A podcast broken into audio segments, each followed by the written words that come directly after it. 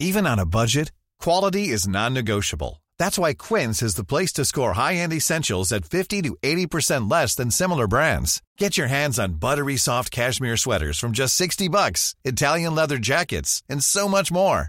And the best part about Quince, they exclusively partner with factories committed to safe, ethical, and responsible manufacturing. Elevate your style without the elevated price tag with Quince. Go to quince.com slash upgrade for free shipping and 365-day returns.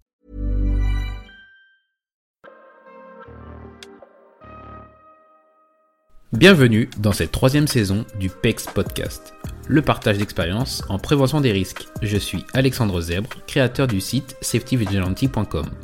Cette saison est un peu spéciale car cette année, je m'associe à Preventica pour vous proposer des épisodes avec des experts du domaine de la santé et de la sécurité au travail. Je remercie Preventica qui me fait confiance et qui a compris ma démarche, mais surtout, je suis heureux de pouvoir travailler avec une entreprise qui a construit un réel et grand réseau de préventeurs. J'ai le plaisir d'accueillir Stéphanie Carpentier, qui est notamment docteur en management des ressources humaines et de la santé au travail, ainsi qu'enseignante et présidente et fondatrice de DRH Eco. Elle a été reconnue pour la deuxième fois comme LinkedIn Top Voices en janvier 2022. Nous abordons aujourd'hui les thèmes du management, son domaine d'expertise et son articulation avec la prévention des risques. Bon épisode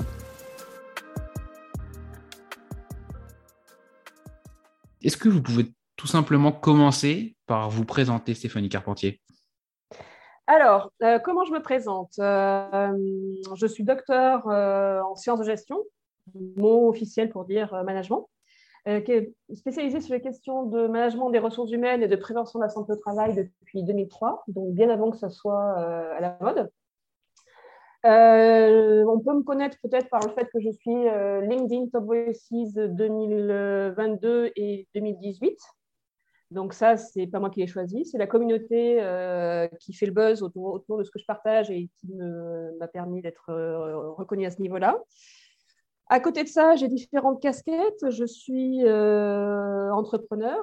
Je suis la créatrice de la société de conseil DR, RH et Co. DR pour docteur, RH pour ressources humaines et CO pour toutes les disciplines auxquelles je suis obligée de faire appel pour répondre aux besoins de mes clients. Je suis consultante, je suis euh, conférencière, euh, enseignante dans le supérieur, chercheur, auteur. Euh, bref, si, si, on veut en savoir un peu plus me concernant, autant aller voir mon profil sur LinkedIn. Cherchez simplement Stéphanie Carpentier, docteur, parce que nous sommes quelques homonymes, et donc vous tomberez sur moi sans problème. Et alors justement, cette question était à dessein. vous avez beaucoup d'activités, comme vous avez pu les lister à, à l'instant. déjà, une question euh, pratique, on va dire, comment vous arrivez à, tout concilier et comment vous faites en sorte que, que tout se, se, nourrisse et se parasite pas? Alors, comment on fait pour tout concilier? Des fois, c'est vrai que c'est un peu chaud côté agenda. Euh, mais euh, pour être réaliste, c'est le terrain qui m'a incité à faire ça. En fait, ça fait plus de 20 ans que j'ai trois, grandes activités professionnelles euh, qui sont le côté opérationnel, soit le conseil, euh, euh, là, une chaire de recherche ou sur les, différents moments de ma vie, j'ai pu l'exercer de différentes manières, mais il y a le côté opérationnel toujours qui est là. À côté de ça, il y a le côté recherche et il y a le côté la recherche, donc participer à des études de recherche, à des enquêtes d'organismes ou faire des publications. Et puis, euh, il y a le côté enseignant, euh, enseignant dans formation initiale, enseignant euh, formation continue dans le supérieur, séminaire, conférences, etc. Ces trois activités, en fait, sont complémentaires et pour moi sont nécessaires.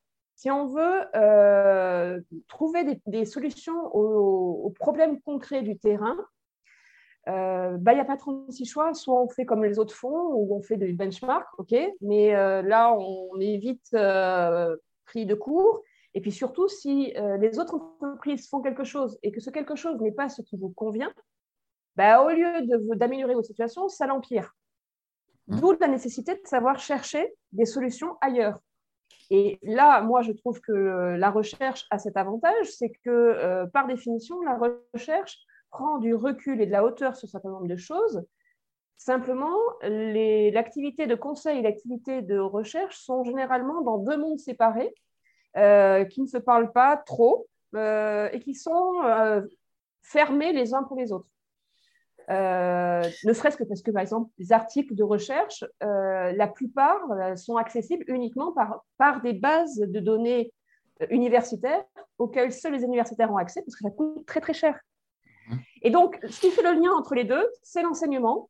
Euh, parce que l'enseignement, c'est en fait quoi enseigner? Enseigner, c'est transmettre et c'est surtout comprendre l'autre pour lui, pour l'amener sur quelque chose d'autre. En fait, c'est décrypter, lui décrypter quelque chose pour l'amener sur euh, à comprendre ce que vous lui avez décrypté. Et ces deux mondes, euh, l'enseignement et le conseil, ont besoin de cette, de cette passerelle qui est l'enseignement pour pouvoir mieux se répondre.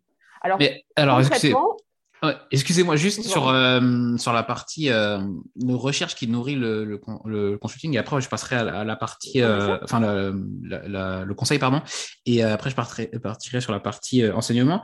Est-ce que ça veut dire un peu, je me fais un peu l'avocat du diable une fois de plus, mais est-ce que ça veut dire qu'un consultant qui bah, ne fait pas de recherche ou en tout cas ne consulte pas de, de, de recherche est forcément un mauvais consultant? Ah, je ne sais pas s'il est bon ou s'il est mauvais, ce n'est pas moi de le dire, c'est au client. Par contre, ce que je vois, moi, c'est que euh, dans le monde du conseil, on est souvent soumis à des modes managériales. Euh, comme il y a des modes dans les vêtements, il y a des modes dans le management. Mhm. Et, euh, et, la question est, que les entreprises se posent, c'est quand elles ont un problème, c'est de se dire qu'est-ce que je fais? Et souvent, euh, bah, elles vont regarder ce que font les autres, ce qui est euh, tendance euh, dans, le, dans, le, dans, tel ou tel univers, que ce soit les associations nationales de professionnels, etc. Et on va leur dire, bah, il faut faire ça. Et c'est ce, ce, ça qui est dans lequel toutes les entreprises vont foncer. Mais, il y a des, mais ce sont des modes. Et donc, est-ce que c'est, si je fais l'analogie avec les modes vestimentaires, est-ce que, parce que demain, on va vous dire qu'il faut mettre tel ou tel type de pantalon, est-ce que ça va vous aller? Bah, Ce n'est pas sûr. Euh, et, pour certaines personnes, ça, ça va même les mettre, non pas en valeur, mais les mettre dans une position difficile de porter tel ou tel euh, vêtement. Bah, ce qui est vrai au niveau, euh, ce que je dis c'est du bon sens, hein, ce qui est vrai au mhm. niveau de, de la mode vestimentaire est vrai aussi au niveau managérial. C'est-à-dire que si, vous avez un problème et que vous allez voir les gens en disant j'ai ce problème-là, je ne sais pas quoi faire, parce que euh, par définition, le management, c'est super complexe. C'est à la fois des pratiques de management, ce sont des personnes à des responsabilités plus ou moins différentes, plus ou moins euh, compétents. Donc, en clair, il y a plein de difficultés qui font que a toujours des, difficultés à surmonter en management. Et donc, si on vous dit, bah, voilà, votre problème, c'est telle ou telle chose, euh, et que parce que parce que c'est la tendance actuelle, rien ne vous dit que c'est réellement ce qu'il vous faut à votre entreprise, à votre cas particulier. D'où la nécessité pour moi d'avoir toujours un regard critique sur les tendances managériales. Je ne dis pas que tout est mauvais ou tout est bon, je dis juste ne soyons pas naïfs à, euh, à croire que la dernière mode va vraiment être ce qu'il va vous falloir pour votre entreprise, pour comprendre ce qui se passe, pour régler les problèmes et pour faire monter les gens en compétences. Et donc là, euh, à mon sens, un consultant qui ne se remet jamais en question et qui ne monte jamais dans ses compétences, à mon sens, euh, bah, à un moment donné, il ne sera pas en adéquation avec les besoins de son entreprise. Alors, est-ce que pour autant, il faut être chercheur je ne sais pas mmh. euh, s'il faut avoir le doctorat, mais en tout cas, pour moi, être consultant ne peut pas se concevoir sans le pied dans la recherche. Parce que euh, j'ai besoin de prendre du recul et, euh, et je ne vais pas être désagréable avec des consultants qui ont vendu telle ou telle chose. Tant mieux, ils font leur business, tant mieux pour eux. Mais on, a, on s'est toujours rendu compte, au bout de cinq ans, qu'un truc qui était super à la mode, finalement, beaucoup d'entreprises l'ont mis en œuvre ça ne leur correspondait pas. Et au lieu d'améliorer les choses, ça a empiré les choses. D'ailleurs, c'est comme ça qu'on fait appel à moi après. Parce que c'est que, bon, OK, on, a, avait un problème. Au lieu de l'améliorer, ça s'est empiré. Eh bien, euh, on fait quoi maintenant? C'est comme le médecin. Vous savez, quand vous faites de l'automédication, euh, quand vous êtes malade, que vous pensez que bah, vous allez prendre tel ou tel médicament chez le pharmacien euh, que vous avez acheté en libre-service et que comme ça, votre rhume va passer, eh ben, euh, il y a des fois où ça empire les choses. Avec le Covid, avec la Covid, par exemple, on s'est bien rendu compte qu'un symptôme de rhume pouvait être autre chose qu'un simple rhume. Mhm. Eh ben, euh, je dis des choses qui sont du bon sens, hein.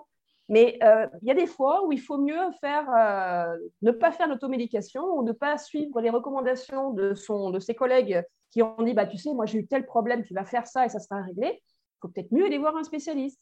D'où moi, mon entreprise s'appelle DRRH Eco pour ça, parce que je veux, je veux que ma boîte soit le généraliste euh, en management qu'on peut aller voir, comme on va voir son généraliste en médecine quand on, est, quand on a un problème.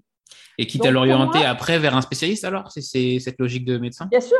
D'accord. Bien sûr. Alors, c'est d'ailleurs euh, ma façon de travailler. Euh, moi, je travaille avec beaucoup de partenaires, que ce soit des spécialistes avec qui j'ai un niveau suffisant qui me permet de, savoir quel est le besoin de spécialité qu'ils ont. Et ces spécialistes, ce sont à la fois des coachs, euh, des, des mais ça peut être aussi des avocats. Et je travaille aussi avec des anciens chercheurs qui sont, euh, et par définition, tous ces gens-là, si je devais les employer, les avoir salariés dans ma structure, par définition, ça me permettrait plus de faire de vrai sur mesure. Parce que euh, bah, quelqu'un que vous avez à, temps plein comme salarié, il faut rentabiliser. Et donc, à ces cas-là, ben, vous faites rentrer, euh, si vous avez une spécialité, des compétences très particulières à rentabiliser, ben, vous allez de plus en plus faire de, de, de, euh, missions qui permettront de rentabiliser son salaire. Enfin, c'est aussi bête que ça. Et à ce moment-là, ben, on ne fait plus du vrai sur mesure, on fait du prêt-à-porter.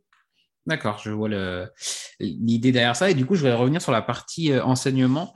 Euh, ce qu'on dit sur la, connaissance, c'est qu'il y a une première étape où on apprend quelque chose, une autre étape où on met en pratique, et, et, quand on maîtrise vraiment quelque chose, c'est qu'on est en capacité de l'enseigner.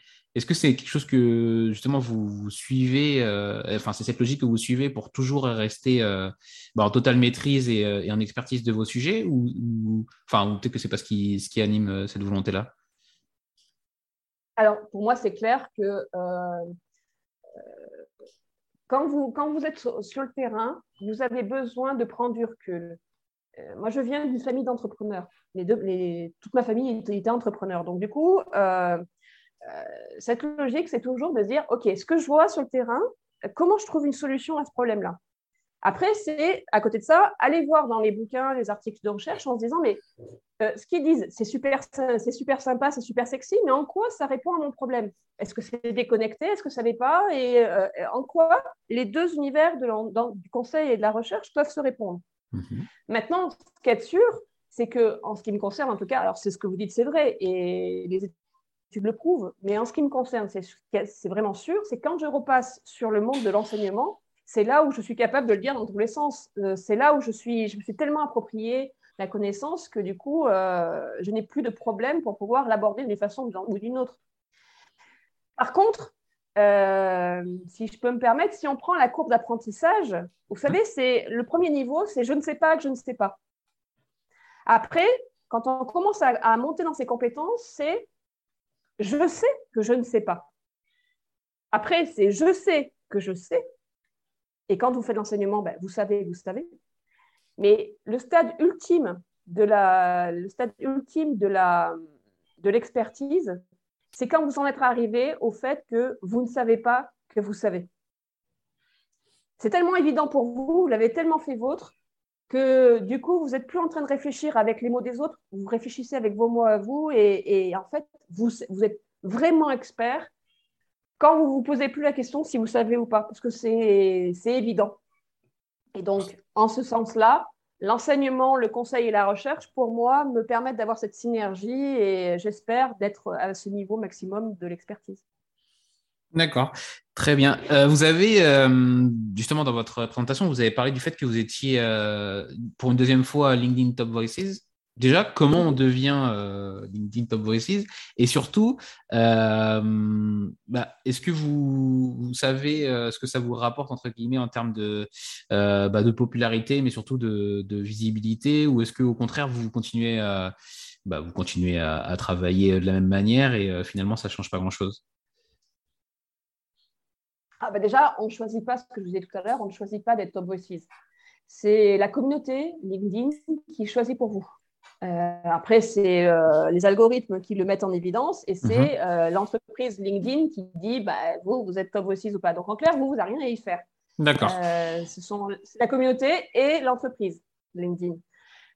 concrètement, ça ne veut pas dire que vous n'avez pas votre responsabilité dedans, parce qu'en en fait, qu'est-ce qui fait que les algorithmes vous mettent en évidence? C'est le fait que vous faites le buzz sur votre sur votre nom. En fait, ça change quelque chose, que ce soit de votre nom ou que ce soit de quelque chose que vous avez lu dans tel ou tel journal et que vous partagez, eh ben, euh, ça fait réagir la communauté. Qui est sur la communauté LinkedIn, c'est que c'est une communauté professionnelle. Donc, on n'est pas là pour faire du buzz, pour faire du buzz, on est là parce qu'on échange sur ses compétences professionnelles. Donc, comment on fait pour devenir euh, Top Voices euh, ben, Moi, ce n'était pas un but en soi. J'ai été deux fois, j'ai eu la surprise d'eux. Euh, concrètement, moi, ça ne me change rien dans le sens où j'avais choisi, je, pars du principe que dans le monde du conseil, on n'est pas sûr d'avoir des gens qui sont compétents. Donc, je pars du principe qu'il faut montrer ses compétences. Pas toutes ses compétences, mais donner un, un aperçu de ses compétences. Donc, à partir de là, euh, moi, je je ça n'a rien changé dans ma façon de communiquer sur LinkedIn. Concrètement, ça ne change rien. Par contre, euh, en quoi euh, cette popularité change dans ma façon de travailler Ça ne change pas ma façon de travailler, mais par contre, je dois reconnaître que on a plus de, réactions de personnes qui, qui viennent à votre expertise euh, parce qu'il y a une plus grande visibilité. Mhm. Concrètement, euh, moi, je travaille beaucoup euh, donc avec le, je travaille dans le monde du B2B, je suis dans cette logique-là. Donc, travailler avec des opérationnels en responsabilité managérielle, que ce soit des dirigeants, des managers, c'est mon quotidien. Euh, par contre, c'est vrai que le fait que je communique sur LinkedIn des choses que j'ai pu lire ou que j'ai pu écrire euh, me, permet, à des personnes, des individus, pas forcément en responsabilité managériale, de venir à moi en me disant euh, bah, j'ai lu telle ou telle chose et j'aimerais que vous m'expliquiez telle ou telle chose. Concrètement, euh, ça, c'est euh, peut-être ma petite goutte d'eau apportée dans, dans l'océan de, la logique du colibri. Hein, c'est peut-être pas mmh. grand-chose. Mais par contre, c'est comme ça que je peux aider des gens. Euh, D'accord. aider des gens, parce que quand on est concerné par les questions de santé et sécurité au travail, sécurité, c'est une chose, mais la santé, on voit bien qu'on est dans un, dans, dans un océan de souffrance, euh, parfois, euh, où les gens sont submergés, ne savent plus à qui s'adresser et euh, du coup ne savent plus comment s'en sortir. Alors, je ne peux pas aider tout le monde, ça c'est clair. Par contre, ça ne veut pas dire que je ne peux pas aider certaines personnes à prendre du recul sur ce qu'ils vivent.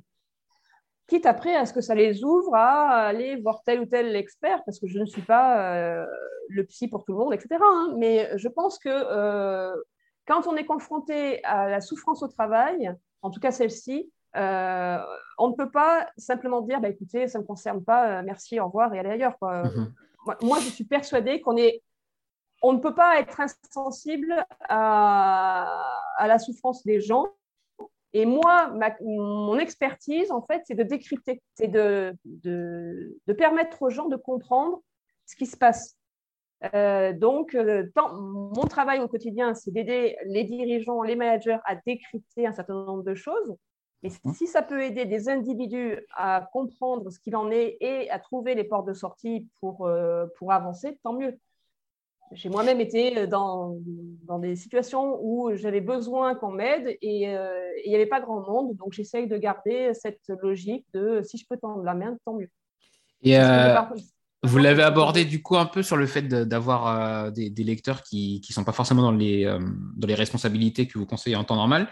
Euh, donc, mais pour autant, est-ce que, est-ce que déjà c'est toujours de, d'un niveau qui reste intéressant? Ce que je me, enfin, ce que je veux dire par là, c'est que ça reste un réseau social, même s'il est professionnel. Je trouve que quand même, il évolue de plus en plus vers des, des, débats qui sont pas forcément liés à, liés vraiment à, comment dire, aux thématiques professionnelles.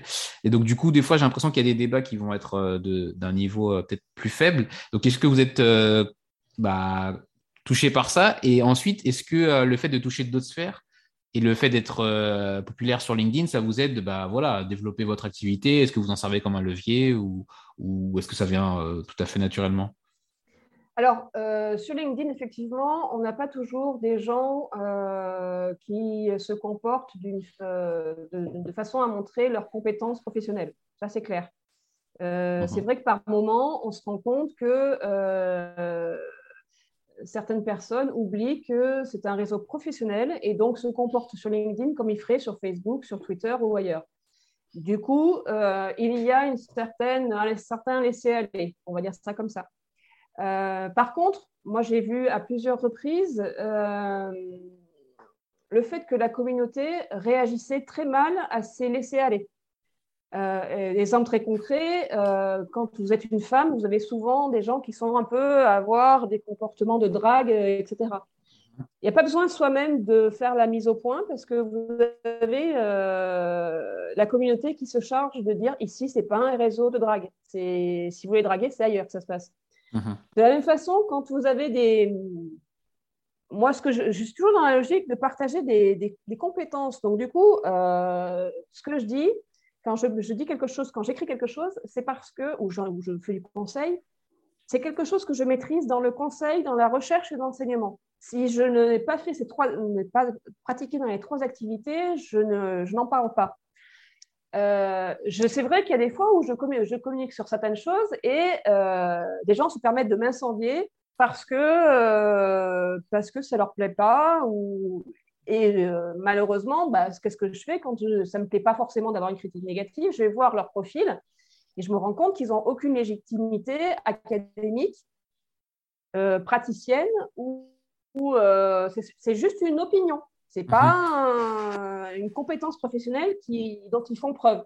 Ce dont je me suis rendu compte, c'est que je n'ai pas forcément besoin de remettre les pendules à l'heure parce que la communauté s'en charge. De la même façon, le plagiat. Le plagiat, euh, moi, j'ai été plagié déjà. Euh, un article que j'avais écrit a été plagié, euh, repris par quelqu'un qui avait juste mis mon nom d'une façon très loin, qu'on ne voyait pas que c'était moi qui étais l'auteur initial. C'est la communauté qui m'a alerté. Des gens qui avaient l'habitude de me voir publier, qui m'ont dit Attention, Stéphanie, là, vous êtes plagié.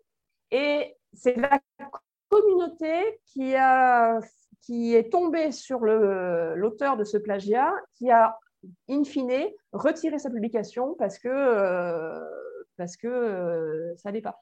Donc, en clair, LinkedIn, moi, je, sais que c'est un, réseau auquel je suis attachée parce qu'il y a cette, euh, ce contrôle social qui fait que, in fine, on reste quand même sur une logique de compétences professionnelles. Alors mhm. concrètement, après, est-ce que ça m'aide d'avoir cette visibilité? Oui. Est-ce que ça m'apporte des, du business? Oui, d'une façon ou d'une autre. Directement, pas toujours. Mais vous savez, euh, des, profils comme le mien qui sont un peu atypiques, euh, en fait, on travaille beaucoup avec le bouche à oreille. Faut ouais. Ouais, c'est ce que je pensais. Des, des, gros problèmes, en fait. Donc, euh, quand, on a, quand on a fait appel à des consultants, que les consultants nous ont vendu une mode managériale, que cette mode managériale, au lieu d'améliorer les choses, nous ont empiré les choses, eh ben, on se dit qu'est-ce qu'on fait? Et dans ces cas-là, ben, on va essayer de prendre quelqu'un euh, qui, sera, qui aura montré qu'il est compétent et donc euh, ben, c'est comme ça qu'on fait appel à moi. D'accord. Ouais, c'est ce que je, je pense que j'avais un peu ça en tête, mais je me suis demandé en fait parce que je me demandais ce que ça comment ça réagissait. Euh, et, du coup, je trouve que vous avez de la chance quand même d'avoir une communauté aussi bienveillante parce que c'est pas toujours le cas. Elle peut, après sur LinkedIn, dans, dans l'ensemble, ça va, mais ça peut quand même être euh, un peu difficile, on va dire, sur les réseaux parfois, les comportements de, de meute, on va dire, qui peuvent être des fois euh, ah, un peu compliqués. Et donc là, que ce soit bienveillant et qu'au contraire, vous soyez averti, puis après, si je puis dire, protégé, c'est tout à fait ah ben, protéger, je ne sais pas, mais c'est vrai qu'on est, on est tous pareils. Hein. Pour un, une critique négative euh, qu'on aura reçue, il nous faudra en avoir huit, c'est ça la norme, pour être euh, positif, pour nous dire bah, c'est bon, euh, je peux passer à autre chose. Ah ouais. je ne suis, pas plus, je suis pas plus armée. Je suis pas plus armée que les autres quand on, quand on cherche à me, mettre, me tirer dessus. Je, suis comme tout le monde, j'apprécie pas forcément. Mhm. La seule chose, c'est que là où j'ai une certaine chance, c'est la communauté et c'est aussi mon domaine d'expertise mon travail, c'est de comprendre euh, ce qui fait qu'une entreprise fonctionne bien et, avant qu'elle ait des problèmes et, faire en sorte qu'elle puisse rester euh, en bonne santé. Et si elle n'est pas en bonne santé, s'il y a la souffrance au travail, s'il y a toujours de la souffrance au niveau individuel, au niveau collectif et au niveau organisationnel, mon travail, c'est de régler ça pour arriver sur à nouveau de la performance. Donc en clair toute personne qui me tire dessus, finalement, me donne beaucoup d'informations sur ses comportements au travail, sur sa toxicité dans ses relations. Et mine de rien, c'est quand même mon domaine d'expertise. Donc, du coup, euh, là où j'ai une certaine euh, chance, c'est que euh, c'est mon domaine d'expertise.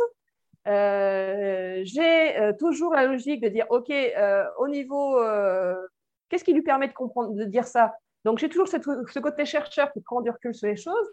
Après, euh, est-ce que ça me touche? Bien sûr que ça me touche. Mais est-ce que, est que j'ai des moyens pour pouvoir le dépasser? Bien sûr, c'est ce que je fais au quotidien. Donc, euh, si j'arrive à le faire pour les autres, il faut quand même que je me l'applique à moi-même.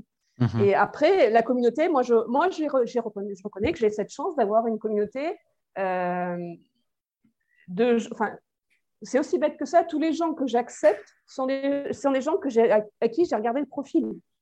Euh, j'accepte pas l'aveugle.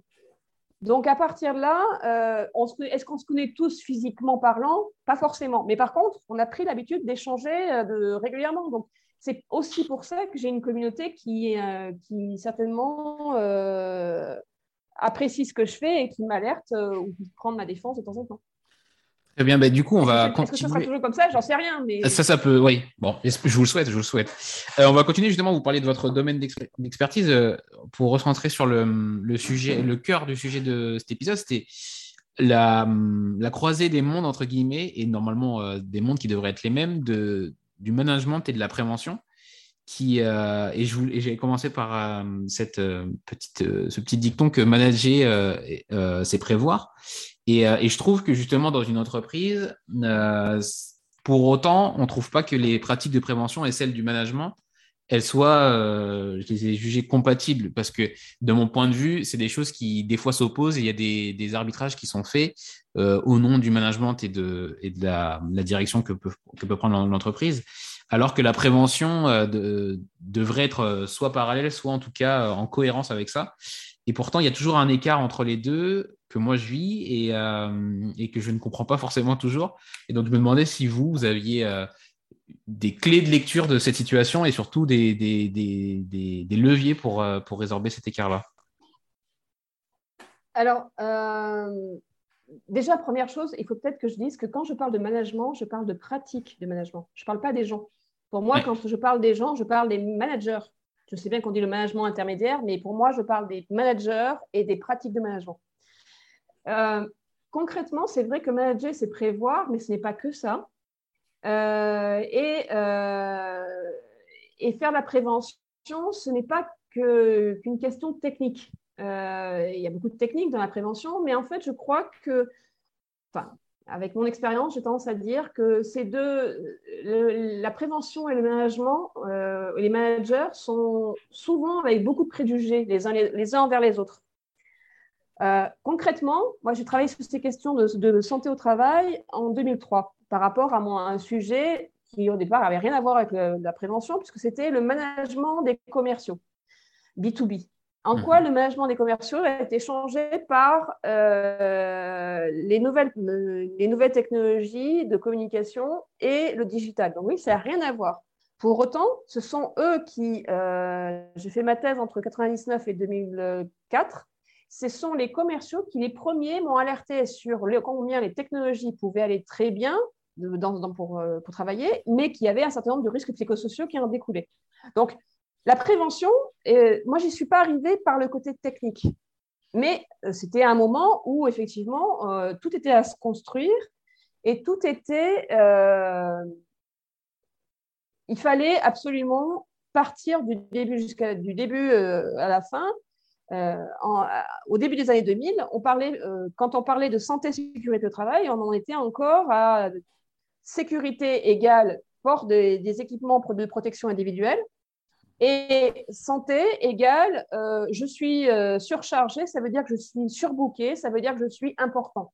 Donc on ne se, on ne se plaignait pas de, du burn-out et compagnie. Au contraire, ça voulait dire qu'on était important, indispensable.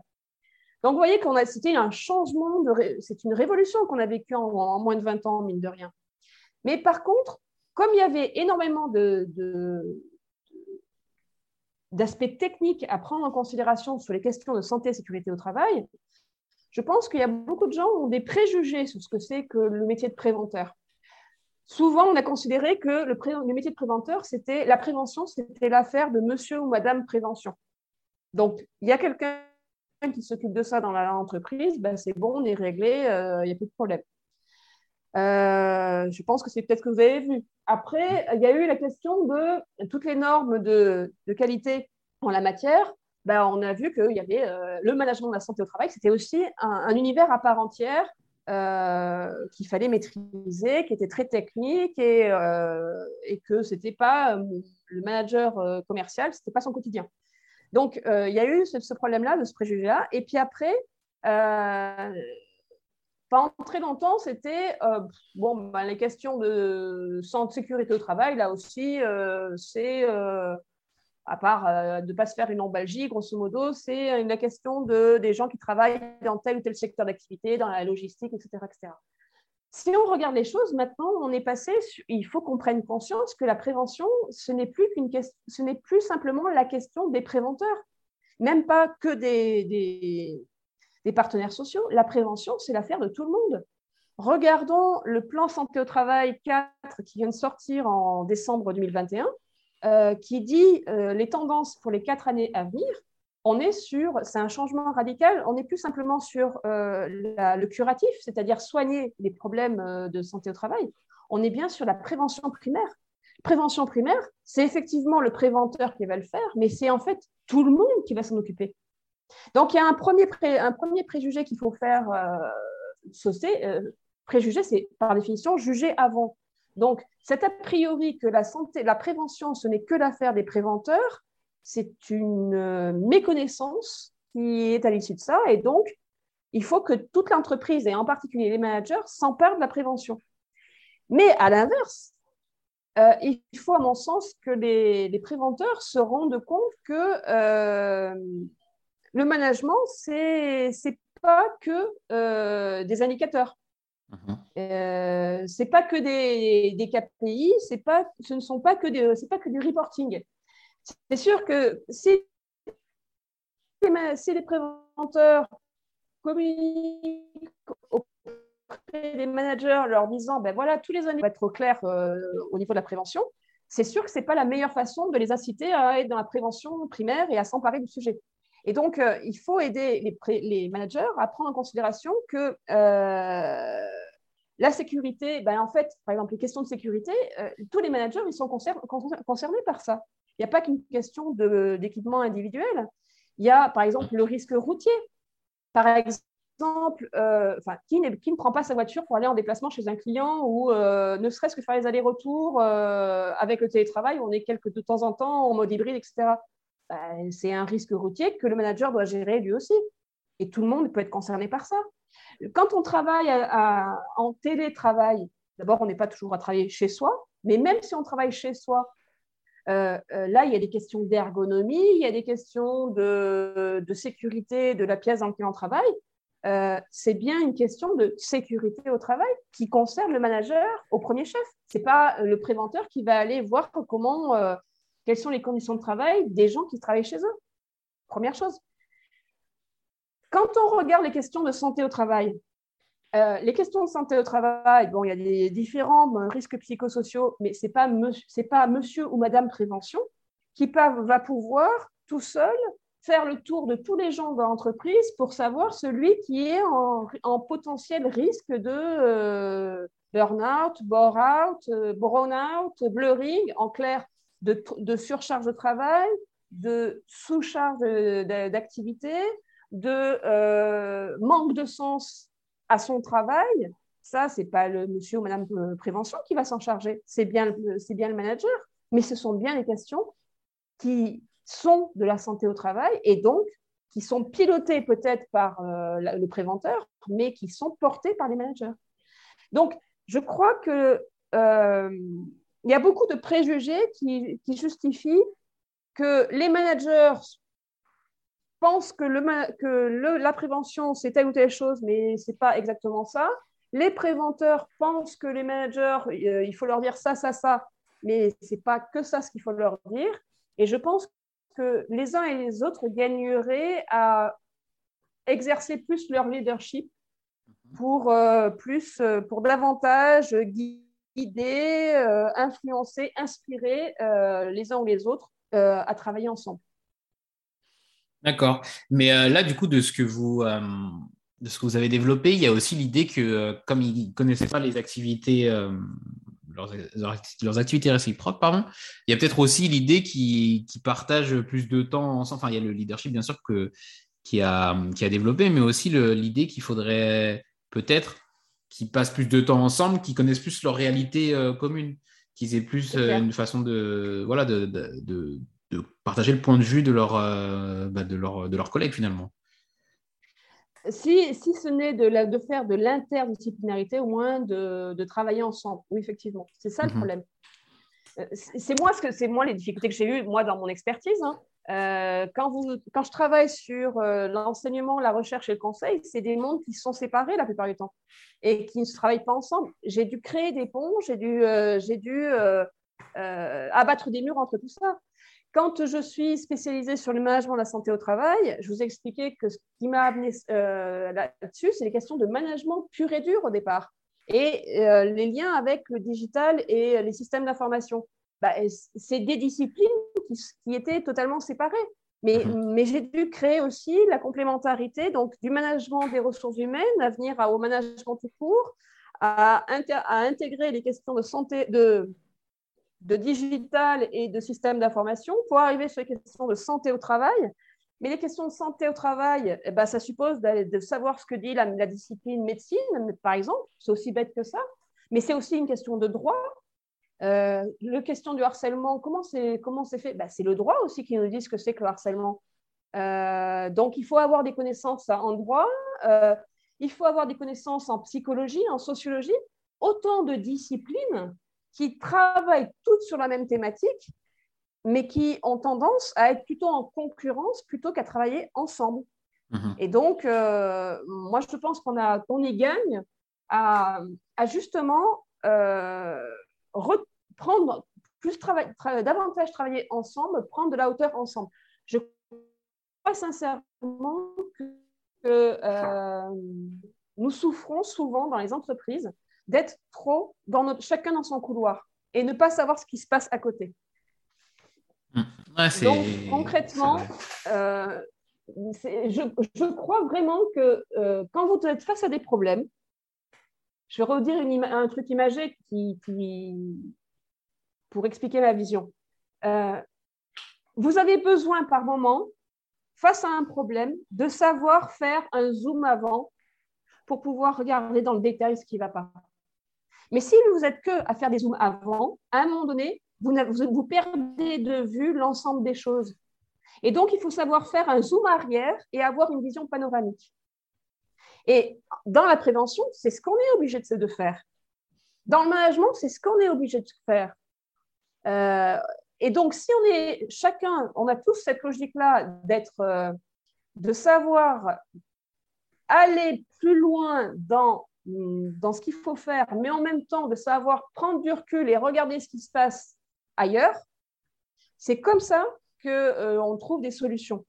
Et la preuve en est, c'est que vous et moi, ça fait euh, des années qu'on se suit mutuellement euh, sur sur le web, on ne se, connaissait pas, mais vous et moi, on s'est rendu compte de la nécessité qu'on avait à savoir ce qui se passait chez la discipline de l'autre. Ouais. ouais, c'est vrai, mais c'est, euh, je pense que c'est très compliqué en fait à mettre en œuvre dans une entreprise. Et euh, les entreprises qui allouent du temps euh, doivent être rares. Après, c'est peut-être un préjugé une fois de plus. Mais euh, je ne sais pas si vous, dans votre expérience, vous, vous, le voyez qu'il y a des, entreprises qui, qui arrivent, euh, avant que ce soit trop tard justement, qui arrivent à, à, prendre cette hauteur et se dire, oula, euh, là, on, a nos, nos, managers et nos préventeurs qui ne se parlent pas, par exemple, dans, dans l'exemple que, que l'on a.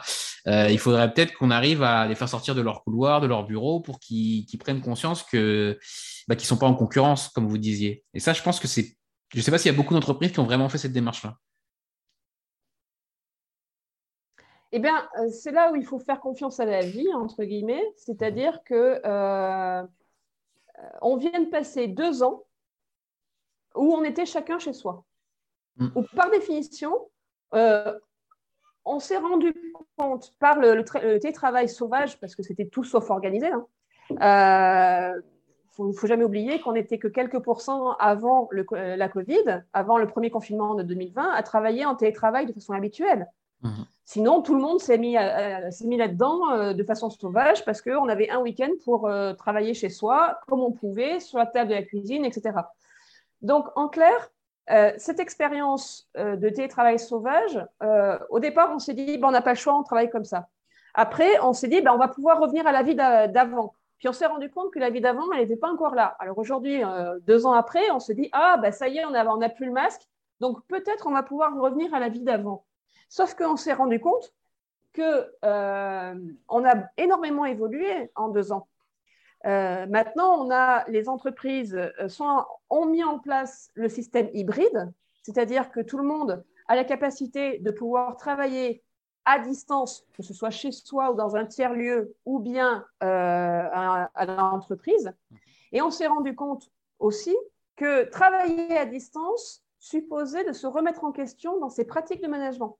En clair, avant euh, le confinement de 2020, euh, le manager qui considérait que le management, c'était du reporting, parce que il avait, enfin, il faut être réaliste, la plupart des managers deviennent managers pas parce qu'ils ont le souhait de devenir manager, parce qu'ils étaient bons dans leur métier technique. Et quand on leur a dit, tu es, est-ce que tu veux avoir une promotion? Et on leur a dit, bah, en principe, on répond oui. Et dans ces cas-là, c'est bah, maintenant, tu vas faire le management de ton équipe, mais c'est des, des, gens qui font, tes collègues, ils font le travail que tu faisais. Et donc, à partir de là, euh, bah, vous rentrez à faire du management et plus vous montez en hiérarchie, plus vous faites du management et plus vous vous éloignez du métier technique pour lequel vous étiez formé et dans lequel vous étiez bon. Donc, euh, il y a un moment donné où plus vous montez dans la hiérarchie, bah, plus vous êtes déstabilisé parce qu'on est de plus en plus sur du management, ce à quoi vous n'avez pas été formé. Ce n'est pas désobligeant de dire ça. Hein. L'ANACT euh, disait en décembre 2017, faisait un rapport disant qu'il y avait une insuffisance de compétences en management, de formation initiale et de formation continue chez les managers en France. Donc, euh, c'est pas être désobligeant que de, rappeler ce constat. Euh, concrètement, parce qu'on n'est on, pas suffisamment formé au management et qu'on a encore ces complexes de dire bah, j'ai besoin d'être formé en management, ben, il y a eu beaucoup de gens qui se sont qui ont cherché à cacher le fait qu'ils n'étaient pas suffisamment légitimes à leurs propres yeux en management. Le Covid euh, nous a obligés à travailler à distance. Et là, on s'est rendu compte qu'on euh, ne pouvait pas faire du management comme on faisait avant. Il a fallu monter en compétences. Et là, vous avez énormément de managers qui ont demandé à être formés pour pouvoir aider leurs équipes à distance parce que euh, on ne pouvait plus faire du reporting simplement euh, en disant euh, je passe par la fenêtre de la, porte du bureau et je te demande où t'en es pour bosser. On ne se voyait plus. Hum. Mais à, l'inverse, donc il y a eu une montée en compétence des managers. À l'inverse, il y a eu aussi un, il y a un constat maintenant de se rendre compte qu'au bout de deux ans, bah finalement, les gens trouvent moins du sens à leur travail. On a beaucoup plus de risques psychosociaux qui apparaissent. Par exemple, euh, la frontière vie pro, vie perso est de plus en plus floue. Euh, on a de plus en plus de gens qui souffrent de ne plus euh, savoir à quoi sert leur travail. Ils n'ont plus la vision d'ensemble. Donc, même si on, on, trouve du sens à son propre travail, on ne voit plus ce en quoi mon travail, informé en temps et en heure quelqu'un d'un autre service, va lui, permettre d'être plus performant dans son travail. Ben avant, c'était simple, on se voyait dans ces fameux temps dits improductifs, c'est-à-dire à la machine au café, dans les couloirs, euh, on pouvait échanger de façon informelle sur des choses perso, mais aussi sur tel ou tel dossier, euh, on pouvait informer euh, quelqu'un d'un service avec lequel on ne travaille pas forcément de façon constante. Maintenant, on ne l'a plus ça. Maintenant, on se rend compte aussi que quand on travaille à distance, euh, c'est super, super facile maintenant de dire à quelqu'un qui vous demande un coup de main par email de répondre non. Là où avant, euh, quand on était au bureau dans l'open space, la personne serait venue nous demander est-ce que tu peux m'aider? Eh ben, on lui aurait dit non, mais tu comprends, euh, c'est pas, je peux pas, etc., etc. On lui aurait mis les formes. Maintenant, on ne met mhm. plus les formes. Donc, du coup, on se rend compte que on a beaucoup plus de manque de sens beaucoup plus d'individualisme, de comportement individualiste, beaucoup plus de, euh, besoin de retrouver du collectif qui font qu'on est obligé de se remettre en question au niveau des pratiques de management et de chacun, euh, chacun à son poste, qu'on soit manager ou pas, qu'on ait des responsabilités ou pas, qu'on soit préventeur ou pas, de monter en compétence.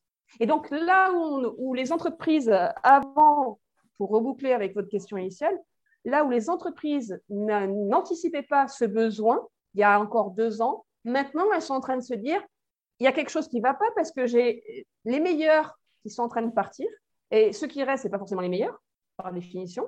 Et on est dans un environnement qui est tellement perturbé par euh, la pandémie, par la guerre, par plein de choses, qui fait que euh, ça va tanguer et là, j'ai besoin d'avoir des gens qui sont euh, tous chacun à son poste et euh, chacun amène sa contribution.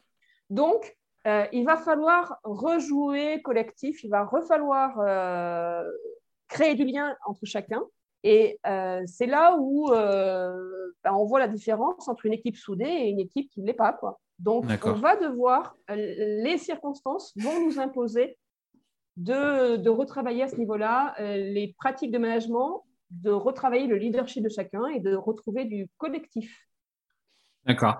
Euh, je vais passer tout de suite à, la partie recommandation parce qu'il y a une autre question que, je voulais aborder, mais je voudrais pas qu'on la fasse trop euh, rapidement. Donc, euh, je préfère qu'on finisse complètement sur cet aspect.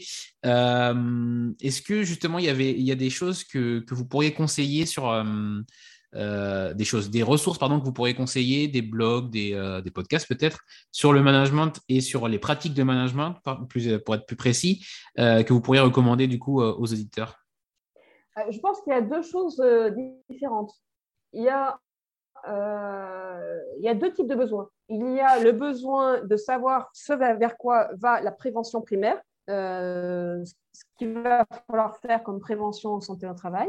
Donc là, c'est des besoins techniques. Et puis, mhm. il y a les besoins de monter en culture de prévention. Je pense que ce n'est pas tout à fait la même chose. Euh, pour ce qui est de la, d'être dans la logique de, de, prévention euh, technique, bon, bien sûr, il y a tous les sites institutionnels, euh, des, des, acteurs de la prévention, il y a pas mal de bouquins, il y a plein de choses qui existent.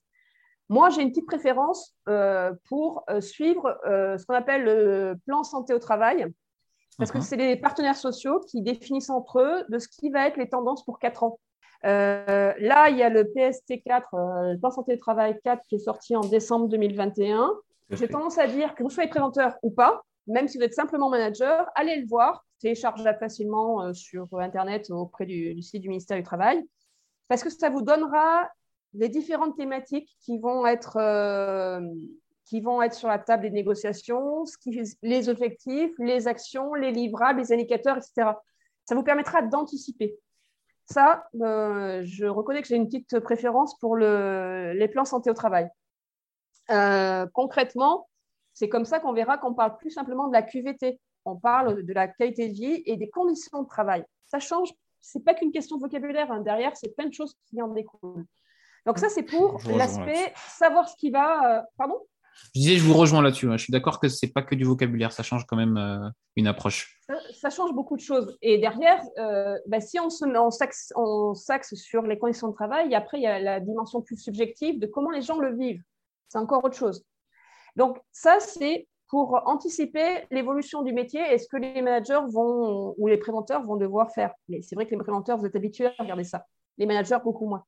Mmh après, il y a l'autre besoin. Les, auditeurs ne sont pas forcément des gens qui vont euh, qui sont obligés de s'emparer de ces questions-là. Ça peut être par intérêt purement intellectuel qui, écoutent euh, les choses sur Préventica.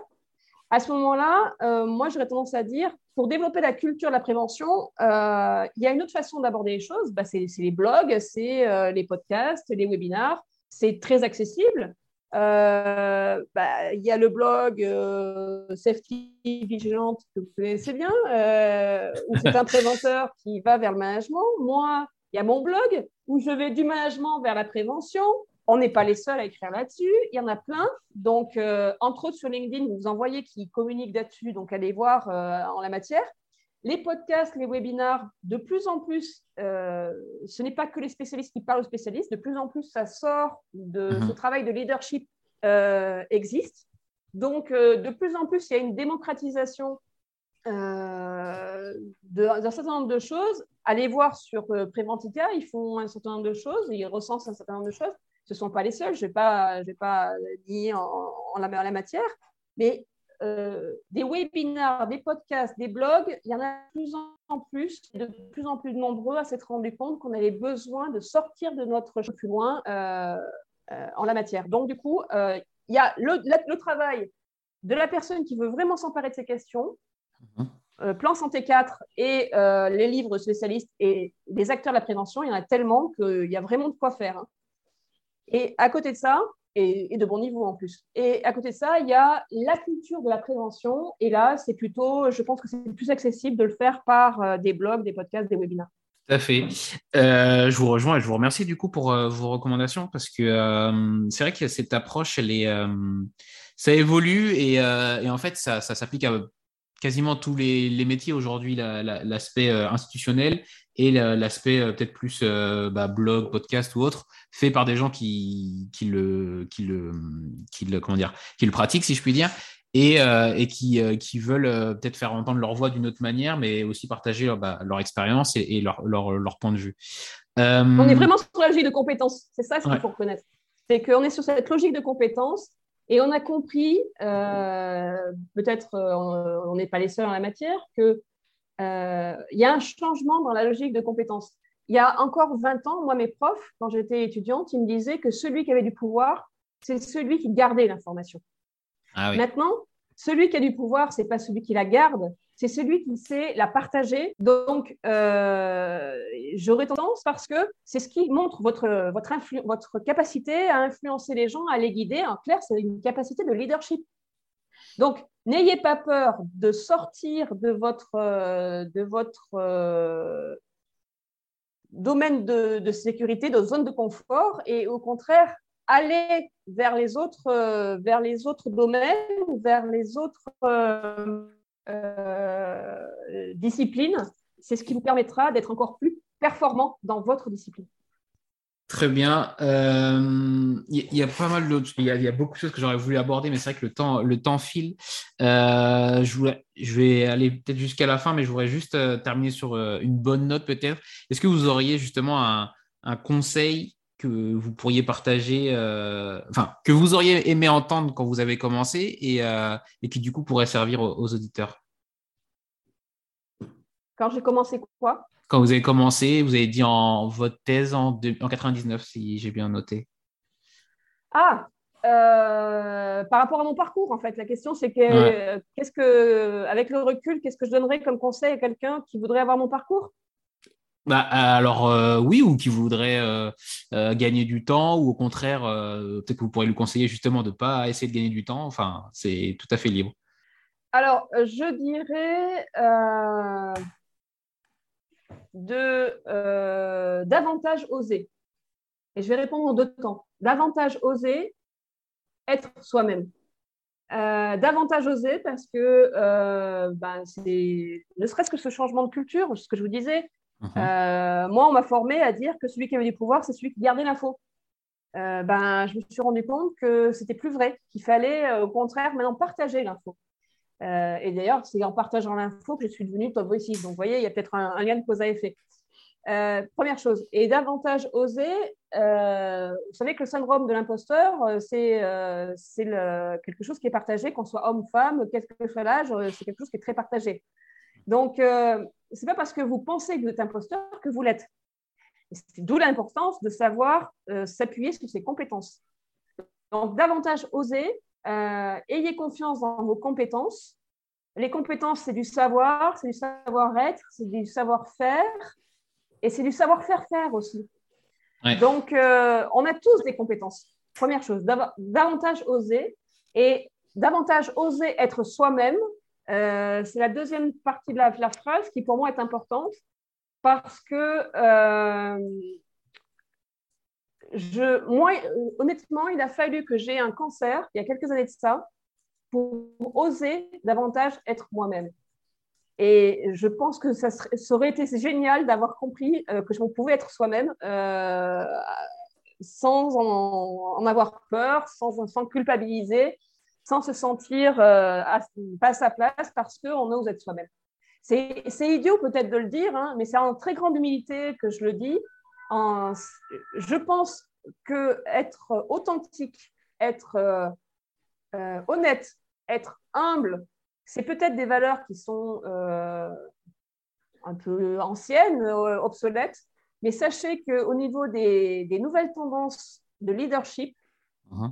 C'est au niveau de la recherche internationale, et c'est mon regard de chercheur qui permet de le dire, Sachez que le leadership par l'authenticité, l'humilité, l'honnêteté, euh, le courage, c'est des mots qui sont peut-être euh, désuets, mais qui hum, prouvent, recherche euh, à l'appui, que c'est par là qu'on arrive à être plus performant.